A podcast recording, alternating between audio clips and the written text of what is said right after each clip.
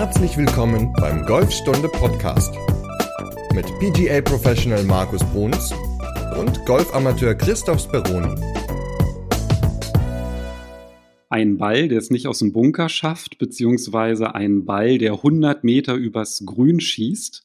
Das sind nicht die häufigsten Fehler, aber ich glaube, das könnten die Ursachen sein für die Schläge, die ich gerade beschrieben habe.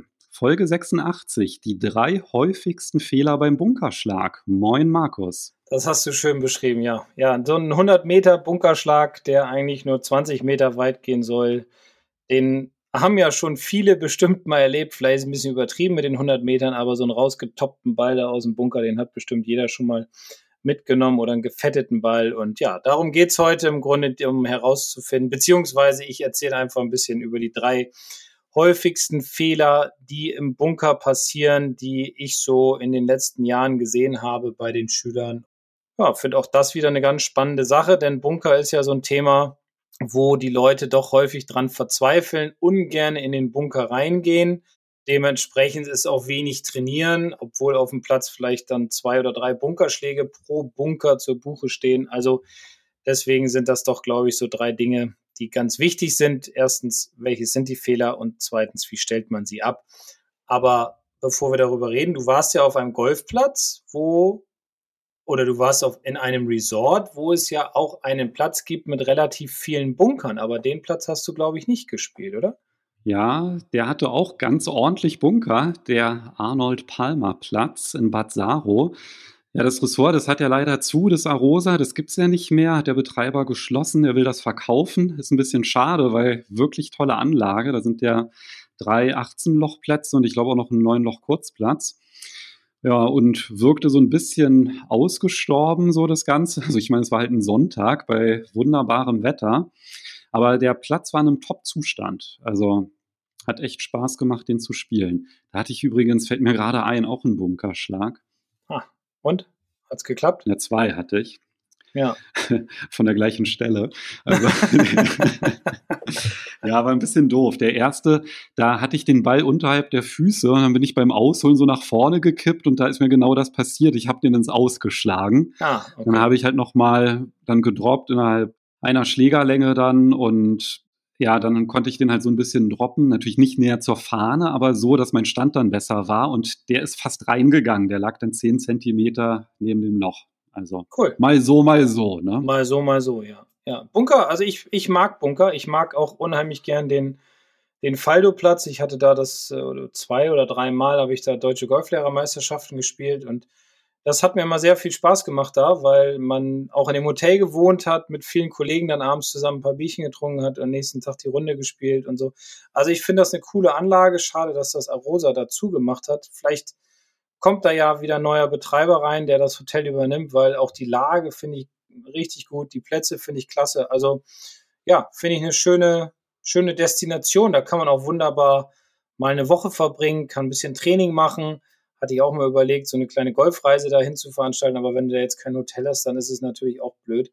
Weil, wie gesagt, Trainingsmöglichkeiten finde ich, oder ich denke mal, sind immer noch so wie früher, finde ich gut, Plätze sind top. Also, ja, klasse Sache eigentlich da. Es gibt ja noch ein zweites Ressort, das ist ja dann dran. Aja heißt das. Ich mhm. dachte immer, die würden zusammengehören, hatte aber anscheinend einen anderen Betreiber. Okay. Das ne, ist halt mir so sage ich, würde ich jetzt so sagen, so das typische Budget-Ressort. Ja. Also, also guter Standard und so, ne? Und das andere ist halt schon so ein bisschen gehobener. Das ist rosa gewesen, muss man ja sagen. Ja. Aber Platz war ganz toll.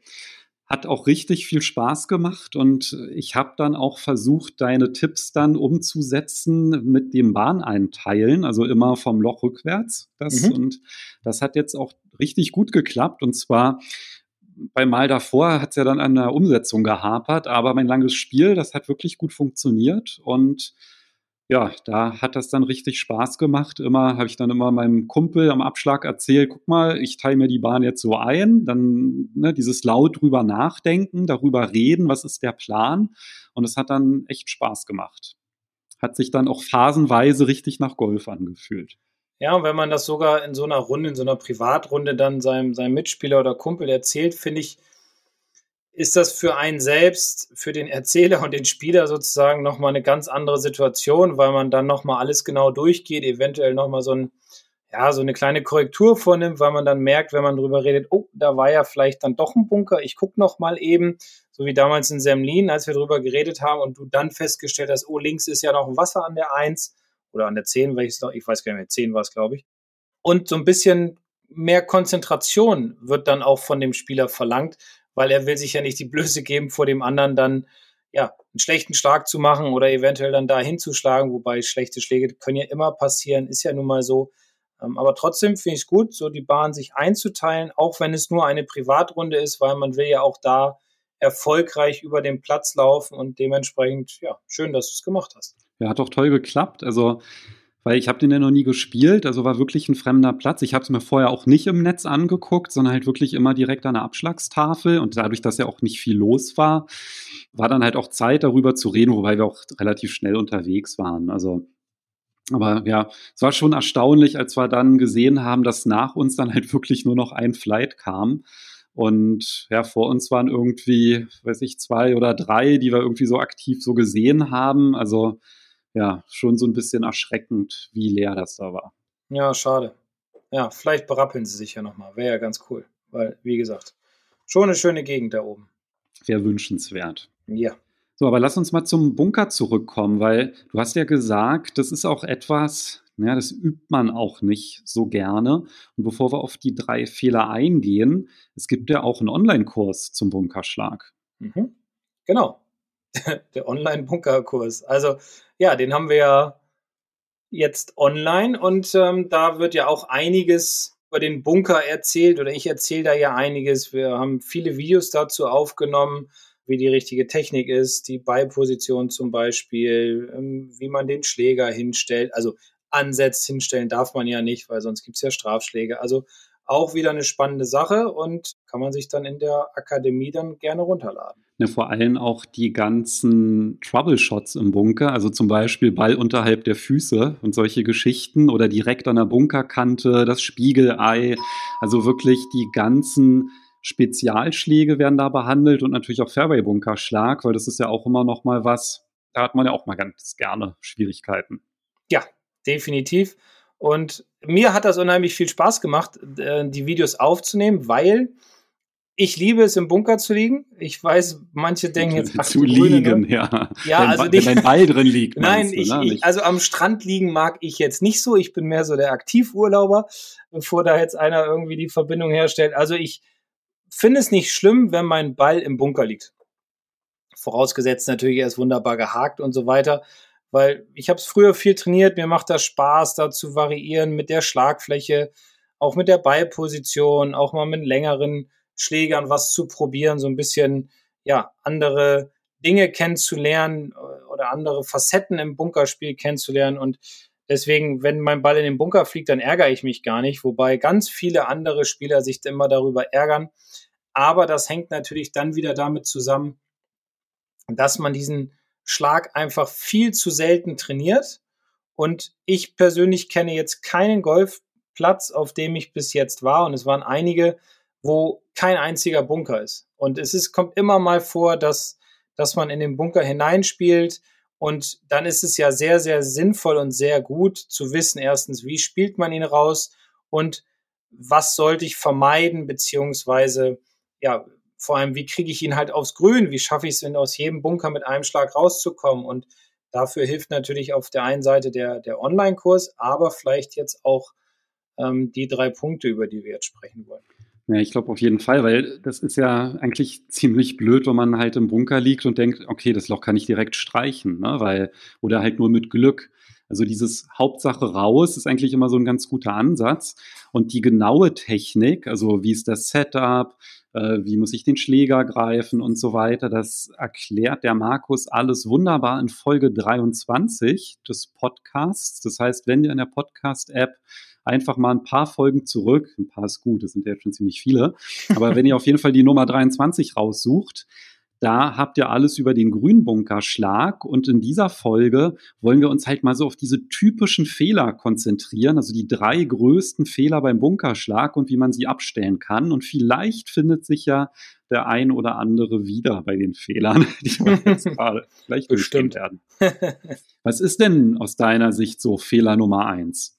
Ja, also Fehler Nummer eins ist zum Beispiel, ja, ob das jetzt Fehler Nummer eins ist, aber ich habe es jetzt ja, mal. Oder in den Top, einer der Top drei Fehler. Einer der Top drei so. Fehler ist für mich zu viel Körperbewegung beim Ausholen. Und das hängt häufig damit zusammen, dass der Spieler nicht richtig am Ball steht, also was den Körper betrifft. Und zwar sehe ich es immer wieder, dass zu viel Hüftrotation entsteht beim Ausholen.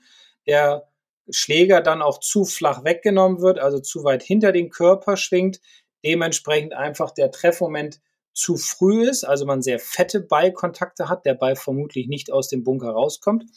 Oder man versucht dann noch so ein bisschen zu kompensieren. Da gehen wir gleich nochmal drauf ein in einem anderen Punkt und trifft die Bälle dann sehr dünn und dann schießen die halt ja, aus dem Bunker raus oder bleiben in der Bunkerkante schön drin stecken. Deswegen ist es ganz wichtig, ein gutes Setup zu haben. Also klar, Ballposition ist unterm Herzen, also mehr zur linken Seite für den Linkshänder, äh, für den Rechtshänder, Entschuldigung. Ähm, und vor allem der Stand. Das ist immer ganz wichtig und das habe ich festgestellt, machen die wenigsten bis gar keiner.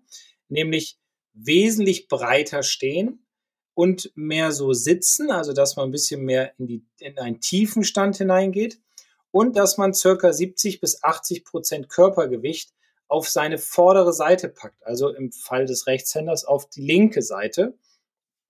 Dann kann man den linken Fuß auch ein bisschen nach außen drehen, so hat man mehr noch Stabilität im Durchschwung dann. Ähm, aber das ist ein ganz wichtiger Punkt im Setup. Und die Ausholbewegung findet dann hauptsächlich aus dem Oberkörper heraus statt. Das heißt nicht, dass die Hüfte sich nicht bewegt, aber sie bewegt sich nicht bewusst. Denn wenn, wie gesagt, ich die Hüfte bewusst bewege, dann überdrehe ich, dann schwinge ich flach weg, dann komme ich zu früh in den Boden und so weiter. Deswegen Gewicht 70, 80 Prozent links, breiterer Stand, tiefer stehen und ähm, gerne auch, um einfach mehr Stabilität im Rumpf zu bekommen, kann man auch seinen Bauchnabel nach hinten in Richtung Wirbelsäule ziehen sozusagen. Also das heißt, den Rumpf anspannen, auch das hilft weniger, die Hüfte zu drehen. Und am besten so weit, dass der Bauchnabel die Wirbelsäule berührt. Ne? Oh, das wäre cool. Habe ich mal probiert, geht nicht. Oh, schade. Aber zumindest sorgt es für Spannung.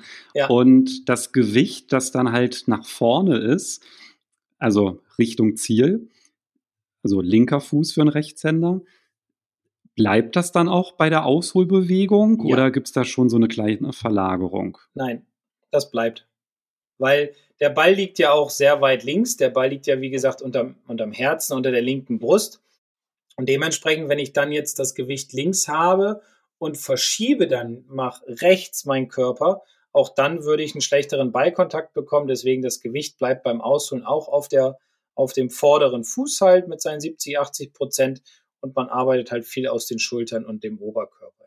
Das heißt, wenn ich zum Ball gehe und ich mich an den Ball stelle, und ich diesen breiten Stand einnehme, dann ist es ja auch meistens immer so ganz sinnvoll, so ein bisschen die Füße so einzugraben in den Sand, ne? dass man so ein bisschen, ja, dadurch halt auch wirklich stabil steht und dann nicht irgendwie dann wegrutscht oder so, sondern es verstärkt ja nochmal so dieses Gefühl des stabilen Standes. Und dann hast du gesagt, Ball auf Höhe des Herzens als Rechtshänder. Und dann beim Ausholen dann halt auch wirklich darauf achten, dass man mit dem Gewicht auf dem linken Fuß bleibt. Und es ist ja vielleicht auch nicht ganz so intuitiv, gerade wenn man eine hohe Bunkerkante hat, ne? weil da könnte ja dann auch so ein bisschen die Logik sein, ich muss mich weglehnen, weil ich will den Ball ja hochheben und das ist halt genau nicht. Ne? Also genau das Gegenteil muss man machen. Da hast du schon eine wunderbare Überleitung zum nächsten Punkt geschaffen. Also man darf sich nicht weglehnen, sage ich mal, oder wie du es gesagt hast, vom Ball, denn dann würde man halt den Ball unsauber treffen, man würde ihn zu sehr in der Aufwärtsbewegung treffen.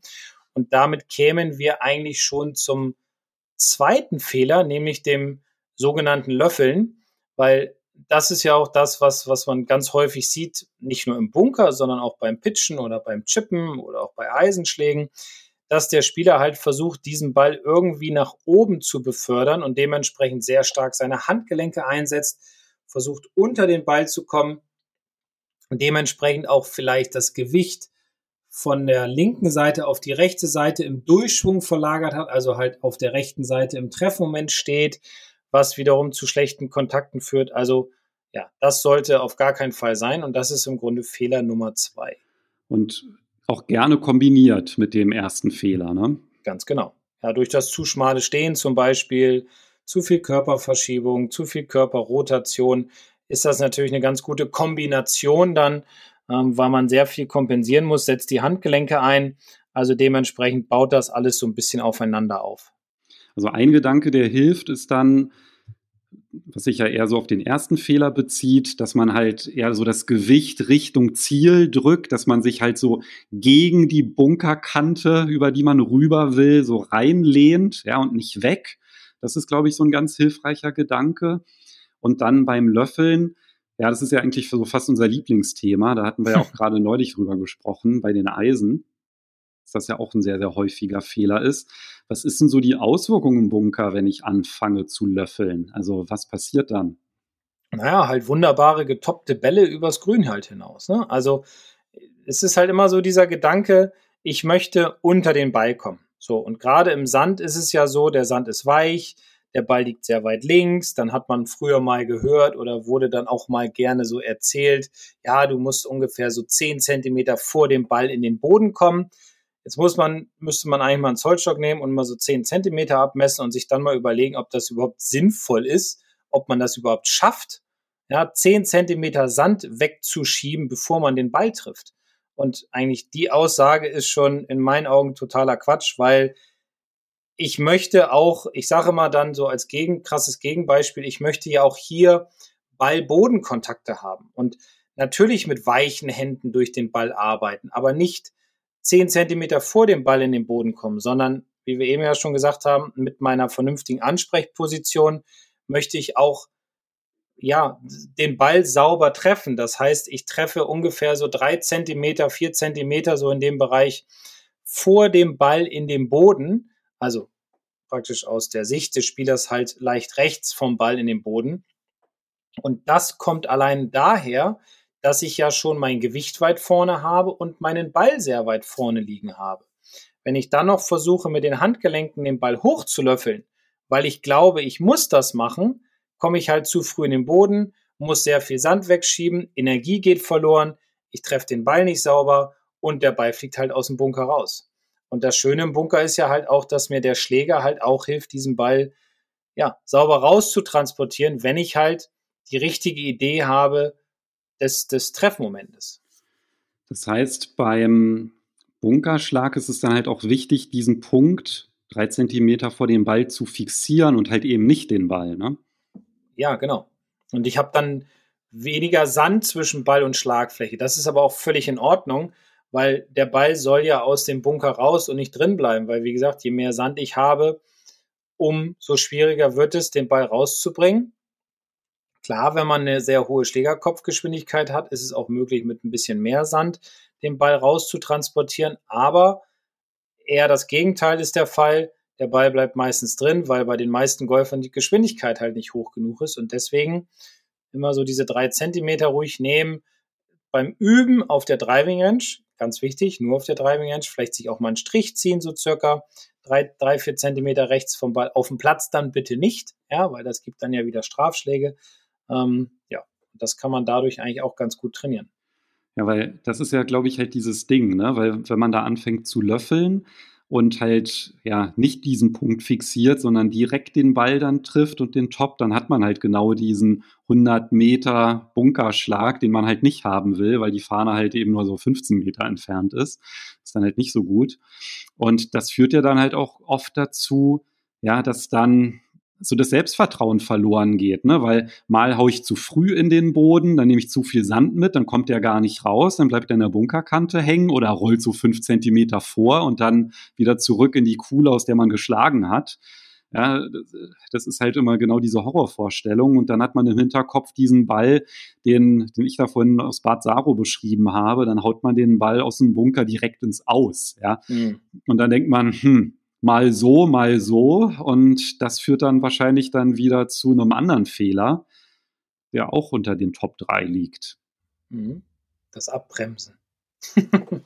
also auch das ist immer etwas, was ich ganz häufig sehe. Einfach diese, in Anführungsstrichen, nur die Bewegung in Richtung Boden. Also dieses rein Hacken. So, und auch hier, das hängt, baut ja alles aufeinander auf. Ne? Also unser, unsere Ansprechposition, unsere äh, Standbreite, die Ballposition, die weichen Hände, die aber ja nicht löffeln sollen, sondern durchschwingen sollen. Und da kommen wir wie gesagt, schon zu Punkt drei, der auf den anderen beiden aufbaut, ähm, dass man durch den Ball beschleunigen muss. Also das ist, glaube ich, auch ein ganz, ganz wichtiger Tipp, dass die Bewegung immer durch den Ball hindurch stattfinden soll. Also je weniger Beschleunigung durch den Ball stattfindet, umso kürzer fliegt halt der Ball. Klar soll man jetzt natürlich nicht mit, mit brutaler Gewalt daran gehen oder so, sondern natürlich schon mit einer vernünftigen Technik. Aber ganz, ganz wichtig ist immer, und darauf achte ich auch immer sehr, dass der Spieler sich durch den Ball hindurchdreht. Und er hat ja schon die Basis dafür geschaffen, wenn die Ansprechposition, wie in Punkt 1 beschrieben, passt, weil dann stehe ich ja schon auf der linken Seite und brauche ja eigentlich nur noch nach links durchschwingen als Rechtshänder und dementsprechend kriege ich ja Geschwindigkeit. Also Geschwindigkeit immer durch den Ball hindurchführen. Ansonsten wird es ganz, ganz schwer, den Ball sauber aus dem Bunker herauszukriegen. Und dieses Hacken kommt halt häufig zustande, weil man, wie gesagt, Angst hat, den Ball zu weit zu schlagen.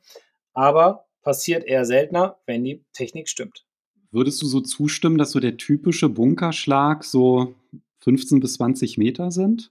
Äh, von der Lage des Balles bis zur Fahne, ja.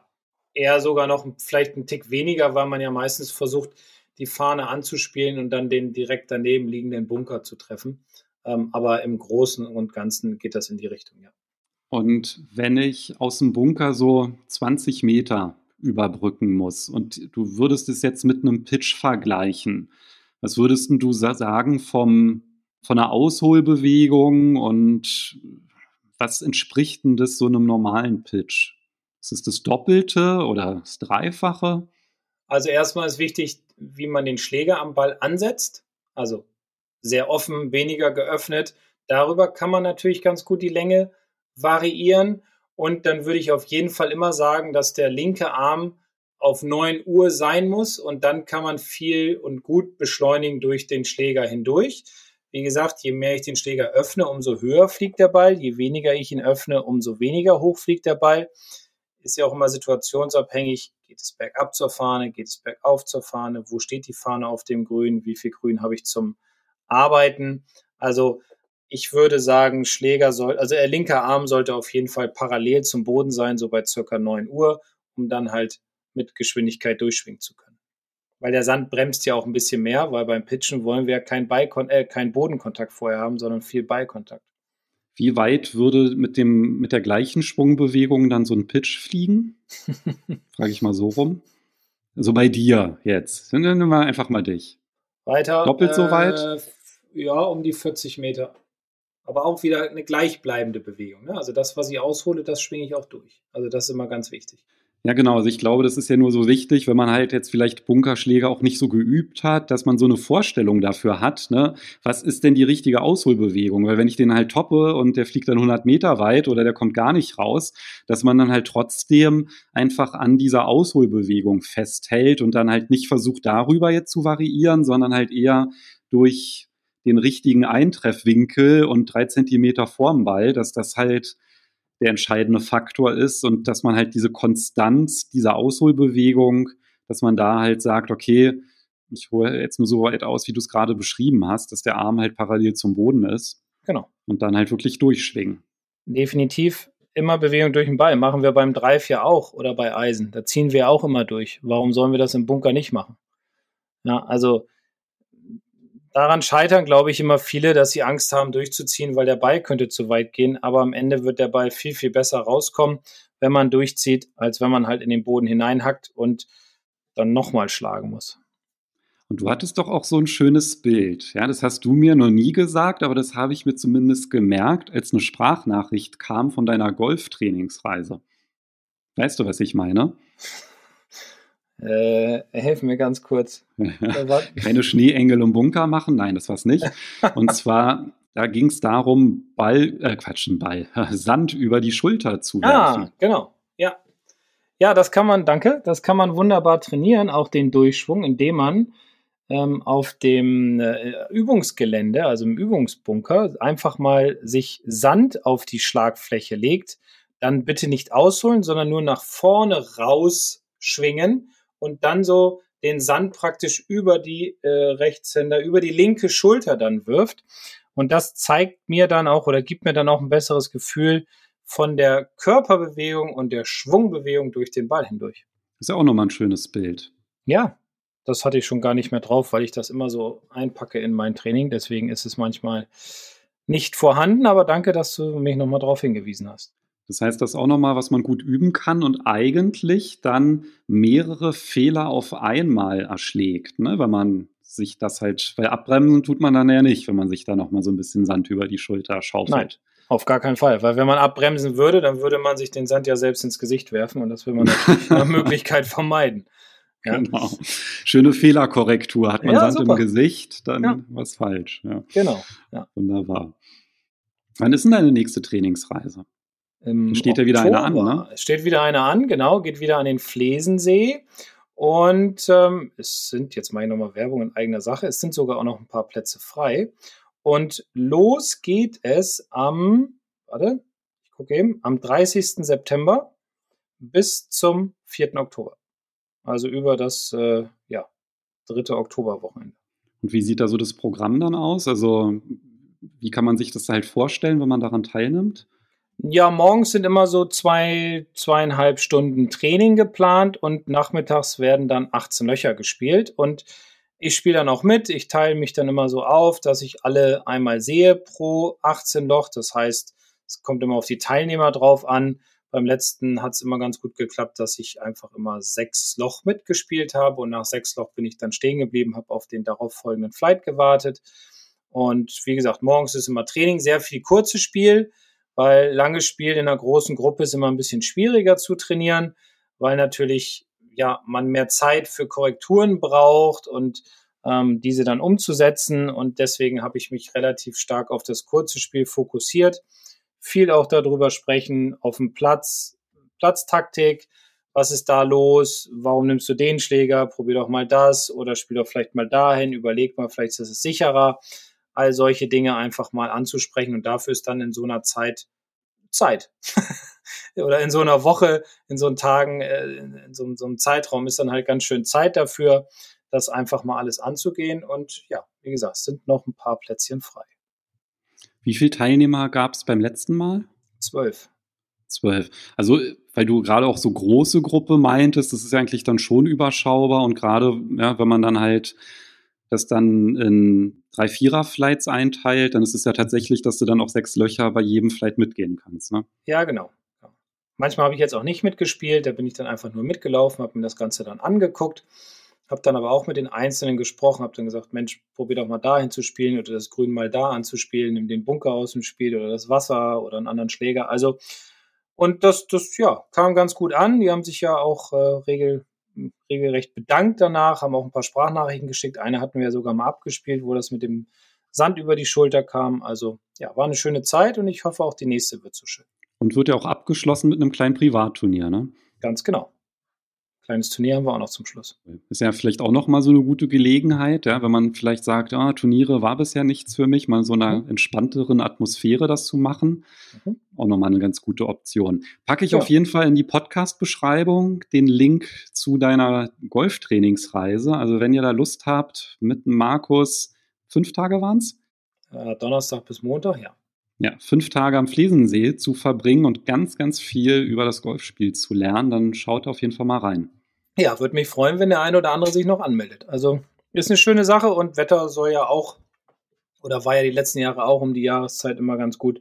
Also von daher. Und Flesensee ist echt eine Reise wert, große Übungsanlage, schöne Golfplätze, Hotel ist wunderbar. Also glaube ich ein ganz gutes Paket. Genau, und ich glaube, falls irgendwie ja auch Corona-bedingt es nicht dazu kommen sollte, weil dann wieder nächster Lockdown oder irgendwas ansteht oder irgendwelche Einschränkungen, dann gibt es da auch das Geld zurück. Ist ja auch nochmal ganz gut, dass man das ohne Risiko buchen kann. Versichert dann, ne? Dann haben wir gelernt, ja, was wir im Bunker vermeiden müssen. Auf jeden Fall üben. Eine Sache habe ich noch. Ach so, eine hast du noch? Ja. Zu diesen drei Fehlern gibt es auch ein Video, was wir auch aufgenommen haben, was auf YouTube ähm, auf dem Golfstunde-Kanal zu äh, sehen ist. Ja, stimmt. Und ich glaube, da zeigst du auch noch mal so kleine Übungen, ne, wie man das genau. auch vermeiden kann. Richtig, genau. Genau, also gleich jetzt, wenn die zu Ende ist, die Folge, reingehen in die Podcast-Beschreibung, den Link antippen oder klicken, je nachdem, welches Gerät ihr benutzt. Und schaut euch dann die Videos an. Das verfestigt das Gehörte nochmal. Und dann kann es eigentlich direkt in den Übungsbunker gehen. Und umsetzen ist nämlich auch immer ganz wichtig. Also geht in den Bunker rein, schaut euch das Video an andere Reihenfolge, ne? Erst angucken, dann, äh, dann trainieren. Ja, ja, Entschuldigung. Egal, macht's, wie ihr das für richtig haltet, aber geht hauptsächlich in den, Hauptsache, ihr geht in den Bunker rein, denn man freut sich ja, wenn der Ball schön rauskommt. Ja, dann würde ich sagen, viel Spaß beim Training und bis nächste Woche. Ja, und in Folge 87 geht's weiter und da reden wir über die Längenkontrolle beim Putten. Ja, zum Glück hast du aufgepasst. Hätte ich jetzt fast vergessen den Ausblick auf die nächste Folge. Ich bin ja bei dir. Na, ein Glück. Also, bis dann. Tschüss. Also, macht's gut. Ciao.